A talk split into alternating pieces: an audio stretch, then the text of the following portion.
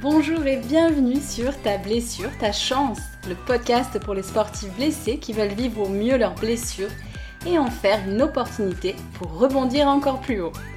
Je suis Agnès, professeure de yoga et docteur en neurosciences. Le sport est un des piliers fondamentaux de ma vie et j'ai traversé de nombreuses blessures sportives avant de rencontrer le yoga. Et oui, j'ai la tête dure et il m'a fallu du temps et beaucoup de frustration pour comprendre que la blessure n'était pas une fatalité, mais que non seulement il existait des moyens de mieux vivre cette épreuve, mais également d'en faire un tremplin pour revenir à l'entraînement plus fort et ne plus jamais se reblesser. Parce qu'une blessure sportive peut impacter positivement ta vie, je te livre ici tous mes outils pour faire de ta blessure ta chance. Allez, c'est parti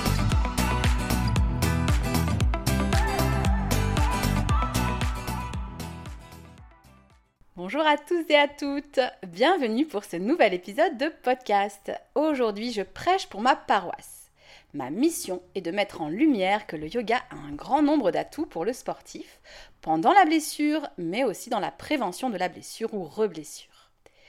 Je vais aborder les choses assez simplement, puisque je vais commencer par te présenter en quoi la pratique physique du yoga peut t'aider à surmonter une blessure et éviter sa récidive.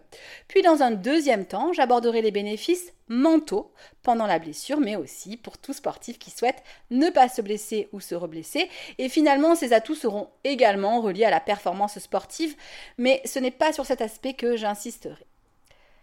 Avant de commencer, si tu as envie, à chaque fois que l'épisode du podcast sort, c'est-à-dire une fois tous les 15 jours.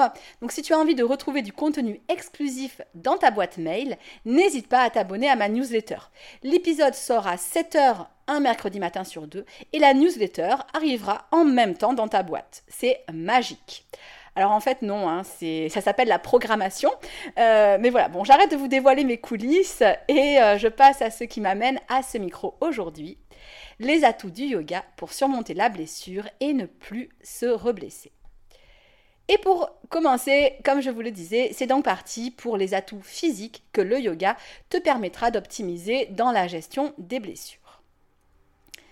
Alors, les atouts physiques du yoga vont plutôt concerner la prévention de la blessure ou de la reblessure, plutôt que la période de la blessure elle-même, parce que comme je le développe dans l'épisode 2 du podcast, hormis cas particuliers, c'est-à-dire sportifs qui pratiquent déjà le yoga dynamique et dont la blessure est compatible avec la pratique, il n'est pas conseillé de se mettre à un yoga dynamique pendant une blessure sportive. Là encore, ça dépendra de la blessure, mais je parle en règle générale. Donc pour plus de détails à ce sujet, tu peux aller écouter l'épisode 2. Il est possible par contre de pratiquer le yin yoga parce qu'il est particulièrement lent et basé sur l'utilisation de matériel qui permet une grande adaptation des postures. Le yin yoga ainsi que les respirations pendant la blessure t'apporteront de l'espace dans le corps mais à vrai dire, surtout dans le mental. Et donc, on en reparle un petit peu plus tard. Alors, si on se penche sur les atouts de la pratique physique du yoga chez un sportif dans le cadre de la blessure, euh, ou c'est ce que je vous disais de la prévention de la blessure, j'évoquerai la mobilité qui permet des amplitudes de mouvement plus grandes, mais également mieux contrôlées. Alors, il faut savoir que les études, je l'ai déjà dit, ne sont pas toutes d'accord au sujet des bénéfices des étirements passifs sur la survenue des blessures. Est-ce qu'on se blesse moins parce qu'on est souple? J'aurais tendance à dire pas forcément, et c'est d'ailleurs pour ça que je parle ici de l'atout mobilité, c'est-à-dire une amplitude contrôlée musculairement qu'on va travailler préférentiellement en étirement actif. Euh, c'est-à-dire, on va engager musculairement le muscle antagoniste, celui qui provoque le mouvement opposé au muscle étiré. Par exemple, debout, un genou à la poitrine, j'engage le quadriceps de la jambe levée pour tendre la jambe et étirer l'ischio-jambier. Tu peux essayer, ce n'est pas évident. Cet aspect de mobilité musculaire est intéressant car sans parler de souplesse pour de la souplesse, il permet de conserver des amplitudes de mouvement qui équilibrent la perte d'amplitude de certains sports. Je veux en rester à ce qui est scientifiquement validé, hein. c'est quand même ma formation euh, de, base, hein, les sciences. Et, en réalité, voilà, le travail de la souplesse n'est pas l'atout principal que j'ai envie d'évoquer ici, mais je voulais quand même juste vous donner mon ressenti parce que, pour être honnête, euh, moi je me sens beaucoup mieux lorsque je sens que mon corps est souple, qu'il y a de l'espace, euh, donc qu'il s'agisse de souplesse active ou, passive hein, d'ailleurs. Et, sans parler de blessures, j'ai vraiment le sentiment d'avoir moins de douleurs, de petites douleurs Hein, donc je ne parle pas vraiment de blessures, mais euh, voilà, moins de, de, douleur lorsque j'ajoute des étirements à mes entraînements de running, euh, par exemple. Et j'ai aussi l'impression voilà, de récupérer euh, plus rapidement. J'en reviens à l'atout mobilité et même étirement dans un autre contexte. Dans le contexte notamment de rééquilibrage.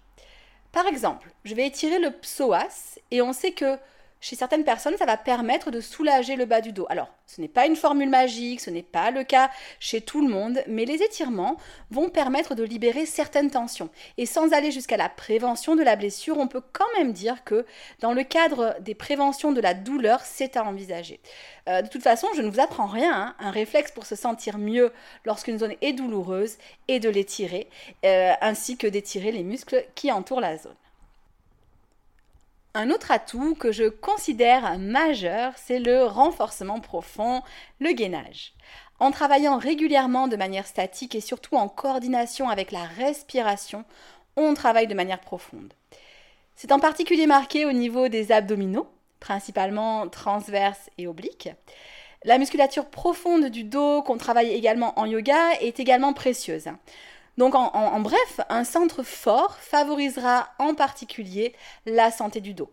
À tel point qu'on a arrêté hein, de traiter les maux de dos par le repos, hormis en phase aiguë hein, bien sûr, et qu'on conseille pardon, à, présent le mouvement pour soigner les maux de dos.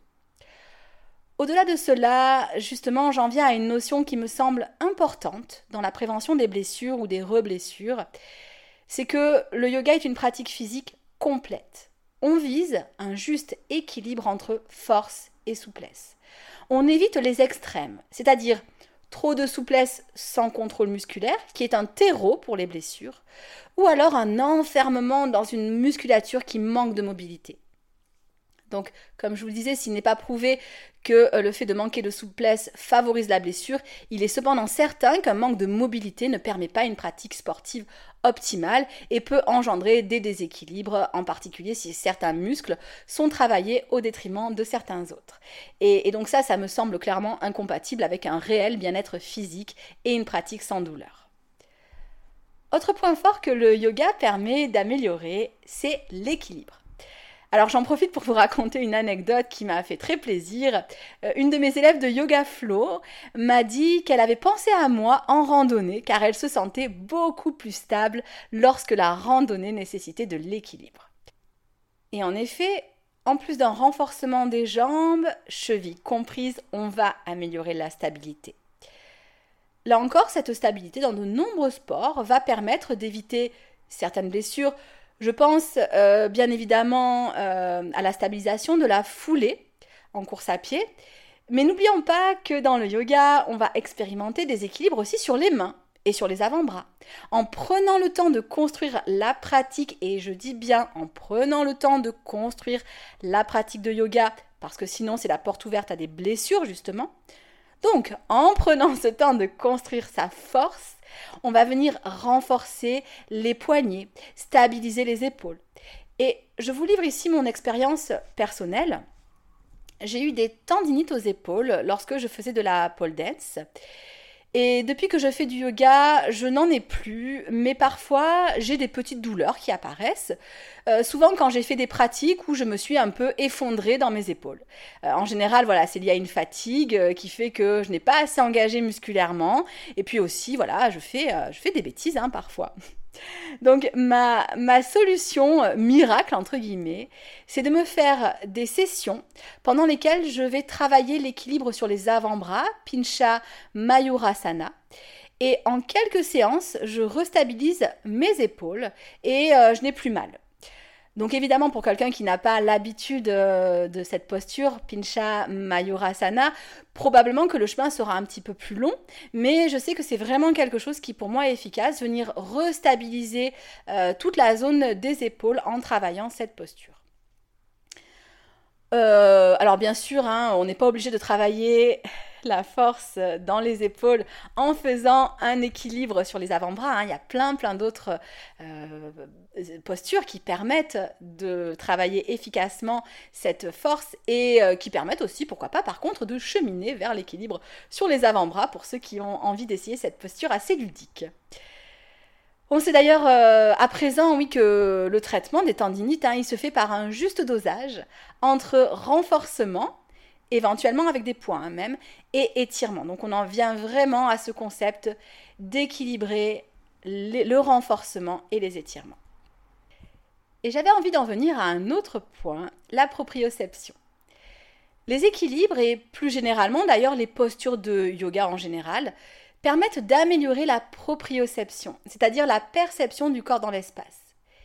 C'est un plus non négligeable dans de nombreux sports, par exemple ceux qui demandent de la précision ou exigent d'avoir conscience de sa posture. C'est un atout pour travailler le mouvement en conscience. C'est un moyen aussi hein, d'éviter d'aller dans des zones défavorables à une bonne santé des articulations, par exemple. Donc on, y reviendra, mais cette amélioration de la proprioception peut s'inscrire dans une conscience et une, et une écoute du corps plus générale. Voilà, mais j'en reparle un peu plus tard. Bon, j'espère t'avoir convaincu qu'une pratique de yoga dynamique devrait être obligatoire en complément de toute pratique sportive. Alors, je plaisante hein, bien sûr, mais à moitié. Et, en plus, contrairement à de nombreuses idées reçues, la pratique du yoga dynamique peut être ludique, ce qui me semble euh, important à signaler pour des sportifs qui ont parfois peur de s'ennuyer pendant le cours de yoga. Mais je le répète, un peu de patience si tu es blessé, ne te précipite pas tête baissée vers un yoga dynamique en dépit de ta blessure, cela peut être contre-productif. Je te parlais tout à l'heure de conscience du corps. Et justement, c'est le moment de passer à la deuxième partie de l'épisode, les atouts mentaux que le yoga te permettra de développer dans la prévention des blessures, mais aussi dans le cheminement pendant ta blessure. J'en reviens au point précédemment évoqué, la conscience du corps et l'écoute du corps. S'il y a une chose à retenir, c'est peut-être celui-là. Le yoga te permet de te connecter ou te reconnecter à tes sensations. Que ce soit pendant la blessure ou en prévention de blessure, la connexion au corps est précieuse. La méditation, par exemple, va permettre en période de blessure de faire des scans corporels, mais aussi prendre du recul par rapport à la douleur, voire de travailler autour de la douleur par des visualisations. C'est une des techniques que je te propose dans le kit de survie et qui, répétée plusieurs fois, peut vraiment t'aider à cheminer à travers euh, la blessure. Hors période de blessure, être connecté à ces sensations est précieux parce que c'est ce qui va te permettre de faire la différence entre courbature qui indique que tu as travaillé, et c'est ok, et douleur qui indique un entraînement peut être inadapté. C'est ce qui va te permettre de savoir si ce que tu ressens est juste de la flemme et que oui, c'est le moment de rester motivé, euh, de te mettre un petit coup de pied aux fesses et d'aller courir, par exemple, si c'est ton sport. Ou alors, euh, est-ce que c'est un réel besoin de ton corps de récupérer? Et dans ce cas-là, tu as tout à fait le droit et même je dirais le devoir de rester tranquille avec un bon bouquin ou Netflix sur ton canapé. Donc c'est vraiment un outil essentiel pour ajuster tes volumes d'entraînement. Tu pourras peu à peu construire un entraînement adapté, compatible avec tes objectifs, mais aussi avec le respect de ton corps afin d'éviter la blessure. Et à ce programme d'entraînement que tu pourras baser sur la connaissance de tes besoins de récupération, tu pourras ajuster. Et ce qui est top, c'est que ça marche dans les deux sens. On se dit parfois que si on écoute son corps, alors probablement qu'on va zapper ou alléger des séances. Alors c'est vrai, hein, mais cela peut être aussi l'inverse. Personnellement, il m'arrive régulièrement de partir pour un run imprévu parce que je pensais devoir récupérer, puis finalement, je me sens en forme. Ou alors, il m'arrive de partir pour une heure de run et puis courir une heure trente ou deux heures parce que j'ai des bonnes sensations. Alors parfois, j'avoue, c'est aussi parce que je me suis perdue en voulant euh, explorer la région un peu trop au hasard. Donc euh, voilà, je suis tout à fait pour les programmes d'entraînement, euh, voilà, des, choses très structurées, par exemple en course à pied, euh, ne serait-ce qu'en termes de motivation et de régularité, hein, c'est super intéressant, mais à condition d'avoir suffisamment de recul pour y ajouter une certaine flexibilité. Et si à ces programmes, on rajoute du yoga, alors je pense qu'on est sur un combo gagnant pour progresser sans blessure. On pourrait bien sûr y consacrer un épisode en entier, ce qui sera d'ailleurs probablement euh, fait, mais voilà, je m'arrête là, je suis sûre que tu auras compris l'idée à emporter. Deuxième atout mental apporté par le yoga, la concentration. Un grand classique qu'on améliore par une pratique régulière du yoga. C'est donc un facteur qui permettra d'éviter certaines blessures liées à un manque d'attention. Alors, ce n'est bien sûr pas la majorité des blessures qui est liée à une déconcentration, mais c'est plutôt intéressant en lien avec la connexion au corps. On y revient, rester connecté à ces sensations. Et je passe à un troisième point important, la confiance en soi. Pourquoi, me demanderas-tu, avoir confiance en soi permet de mieux vivre une blessure et de prévenir la survenue d'une nouvelle blessure? Dans le cas de la blessure, on sait que l'état d'esprit du blessé intervient comme facteur prédictif de guérison. On associe une guérison plus rapide à des patients qui ont un meilleur moral et la confiance en soi est un paramètre important pour garder une attitude positive malgré la blessure. Donc voilà, donc dans le cadre de la blessure, ça me semble assez évident cette importance de la confiance en soi qu'on peut travailler à travers le yoga. Et pour la prévention de la blessure, c'est un petit peu plus subtil. La confiance en toi, et je dirais même une saine confiance en toi, va te permettre de prendre du recul par rapport à ton entraînement. Si tu dois lever le, pied pardon, sur une ou deux séances, tu le feras plus facilement si tu as confiance en toi et en tes capacités. Tu mettras plus facilement aussi tout simplement ton ego de côté. Et il faut avouer que certaines blessures prennent leur source dans un ego qui n'a pas voulu lâcher prise. Et je pense peut-être ben, dans cet ego qui n'a pas, voulu lâcher prise, peut-être dans un manque de confiance en soi finalement. Et, je dis cela parce que je sais de quoi je parle. Plusieurs fois dans la période où je me blessais beaucoup, je sentais que j'aurais dû lever le pied. Mais c'est mon ego qui dirigeait l'affaire. Va plus loin dans la posture, va courir même si tu es épuisé. Et je pense qu'en fait, tout bêtement, c'est juste que j'avais pas suffisamment confiance en moi pour me permettre de lâcher prise parfois. Je pense que cela prend, euh, voilà, donc parfois sa source dans ce manque de confiance qui nous pousse à chercher, à prouver qu'on peut, mais d'une manière pas toujours judicieuse. À présent, le yoga m'a vraiment donné de la confiance et j'ai moins ce besoin de me prouver ou de prouver à je ne sais qui euh, que oui, je peux. Et c'est une des clés qui m'a permis de sortir des blessures à répétition. Étonnamment, c'est à travers cette confiance qu'on pourra accéder à un lâcher-prise utile dans la prévention de la blessure et la pratique euh, d'un sport à long terme. Voilà, peut-être que cela aura résonné en toi. Ici, je le répète souvent, mais je ne fais pas des généralités, je vous propose des pistes et celle-ci me semble être une piste euh, intéressante. Quatrième point important. La pratique du yoga nous conduit à développer des règles éthiques et je vais en citer trois qui me semblent importantes dans le contexte dont je parle. La première est tapas, la rigueur, la persévérance. Bien évidemment que c'est un point fort pendant la blessure, puisque être rigoureux dans ses exercices de kiné, dans la mise en place de bonnes habitudes, euh, dans une pratique de méditation ou encore d'écriture, euh, tout ça c'est un réel atout pour guérir plus vite. Oui, mais vous me direz que la persévérance, par contre, peut conduire à la blessure. Euh, je ne pense pas. En tout cas, pas si elle est prise dans le sens de la rigueur qui permet d'adapter ses entraînements à sa forme physique. Il ne faut pas confondre rigueur et rigidité. Une rigueur justement dosée me semble être une clé pour progresser sans se blesser. C'est un peu ce que je vous disais, faire la part entre la flemme, où là, ben, je vais me motiver, et le besoin de récupération, où là, je vais adapter mon entraînement. Et j'en viens justement au fait que tapas est équilibré par une autre règle de vie yogique, ahimsa. Il s'agit de la non-violence et de la bienveillance. S'il n'y a qu'une règle éthique à retenir, en tout cas que moi j'essaye de mettre dans mon enseignement, c'est peut-être celle-là. Pratiquer ahimsa, c'est faire de la place à la douceur dans sa vie. C'est précieux pendant la blessure, période difficile dans laquelle on n'a pas besoin de se flageller, mais plutôt de prendre soin de soi.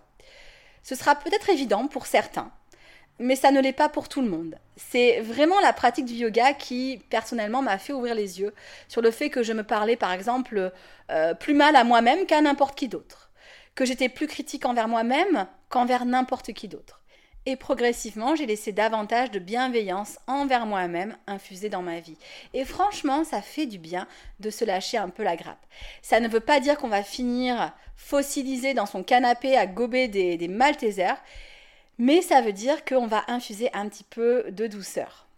Et dans la prévention de la blessure, inutile de vous dire que c'est essentiel. La blessure survient souvent dans un contexte où l'on considère le corps comme un instrument. Et je dis cela sans aucun jugement, car cela a longtemps été mon cas. Un instrument qui n'a qu'à obéir. En apprenant à faire preuve de bienveillance envers soi-même, on renoue un rapport beaucoup plus sympa au corps. Ça marche pour l'activité physique, on rend le corps moins esclave, et ça marche aussi par exemple pour l'aspect esthétique. On vit dans une société où l'injonction du corps parfait a déformé la vision de nos propres corps. Et c'est triste de se dire qu'un grand nombre de femmes voient leur corps comme un ennemi, et certains hommes aussi d'ailleurs, hein, qui subissent euh, l'injonction que j'appellerais injonction abdominopectorale. Hein. Euh, donc voilà, ça concerne aussi les hommes, même si j'ai le sentiment que c'est plus euh, ancré chez les femmes. Euh, permet vraiment d'apprécier davantage son corps et par ce biais de lui offrir un peu plus de liberté, moins d'esclavage. De mon expérience, Ahimsa me permet d'accepter plein de choses que je n'aime pas dans mon corps et de me permettre d'aimer ce corps et en particulier aimer l'espace que je ressens pendant la pratique. Je sais que ça peut paraître étrange, mais c'est vraiment un des plaisirs de la pratique, sentir cet espace au-delà de la forme. Je termine par une troisième valeur que nous enseigne le yoga, le détachement. On le retrouve dans les notions d'aparigraha, encore une règle de vie yogique, ou de euh. C'est une des notions difficiles à mettre en place, mais j'en parle tout de même car ne serait-ce que l'intention d'infuser ce détachement dans nos vies peut alléger la période de la blessure, mais aussi euh, la pratique sportive. Je m'explique. Dans détachement, on entend entre autres détachement du résultat. Pas évident, hein Pourtant, je le vois plutôt comme quelque chose qui nous pousse à agir, à faire au mieux, sans s'accrocher au résultat. On revient un peu également à la notion d'acceptation, accepter qu'on ne contrôle pas tout. On contrôle ses actions, mais pas toujours leurs résultats. Cette acceptation est une des étapes indispensables pour mieux vivre une blessure, bien sûr, mais aussi pour ne pas se blesser ou se reblesser. Accepter qu'aujourd'hui le corps n'est pas en forme, qu'il a besoin de douceur. Accepter que parfois les résultats de nos entraînements ne sont pas à la hauteur de nos attentes. Et c'est ok, ça arrive à n'importe quel sportif, même les plus brillants. Ainsi, pour résumer, le yoga nous apprend à faire au mieux et à prendre du recul. Dernier point que j'allais oublier, tellement il me semble évident. Le yoga est anti-stress il favorise un sommeil de qualité, etc. etc. Et le stress ainsi qu'un sommeil quantitativement ou qualitativement insuffisant sont des facteurs qui ne favorisent pas la guérison de la blessure et au contraire favorisent son apparition ou sa récidive. Donc inutile de vous dire que le côté anti-stress du yoga est un atout mental absolument euh, décisif. C'est à présent le moment de prendre quelques instants pour résumer en quoi le yoga est une pratique à privilégier en période de blessure, je parle de yoga doux dans ce cas, ou comme pratique pour prévenir la blessure ou sa récidive.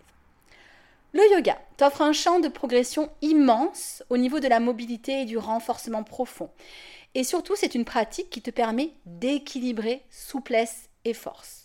Tu gagneras aussi en stabilité et tu amélioreras ta proprioception pour une pratique sportive mieux maîtrisée. Côté mental, c'est une porte ouverte vers une meilleure écoute du corps, point fondamental dans la période de la blessure et dans sa prévention. C'est également une pratique qui donne confiance en soi, une saine confiance en soi, tout en permettant de lâcher prise et mettre judicieusement son ego de côté lorsque c'est nécessaire. Et puis, la concentration, tu travailleras. À ton corps connecté, ainsi tu resteras. C'est probablement ce que maître Yoda pourrait dire. Enfin, la rigueur, la bienveillance et le détachement qui rejoint l'acceptation font partie des valeurs que le yoga apporte dans nos vies et qui sont des clés pour surmonter une blessure et ne plus jamais se reblesser. Tout ça sans oublier qu'en allégeant le stress, on met toutes les chances de son côté de mieux guérir et de ne plus avoir à subir de nouvelles blessures. Merci pour ton écoute. Si l'épisode t'a plu, n'hésite pas à me laisser 5 étoiles et un précieux avis sur ta plateforme d'écoute préférée. Cela me fera vraiment plaisir et m'aidera grandement à diffuser mon message. Je te dis à très bientôt, je te souhaite une très belle journée. Ciao ciao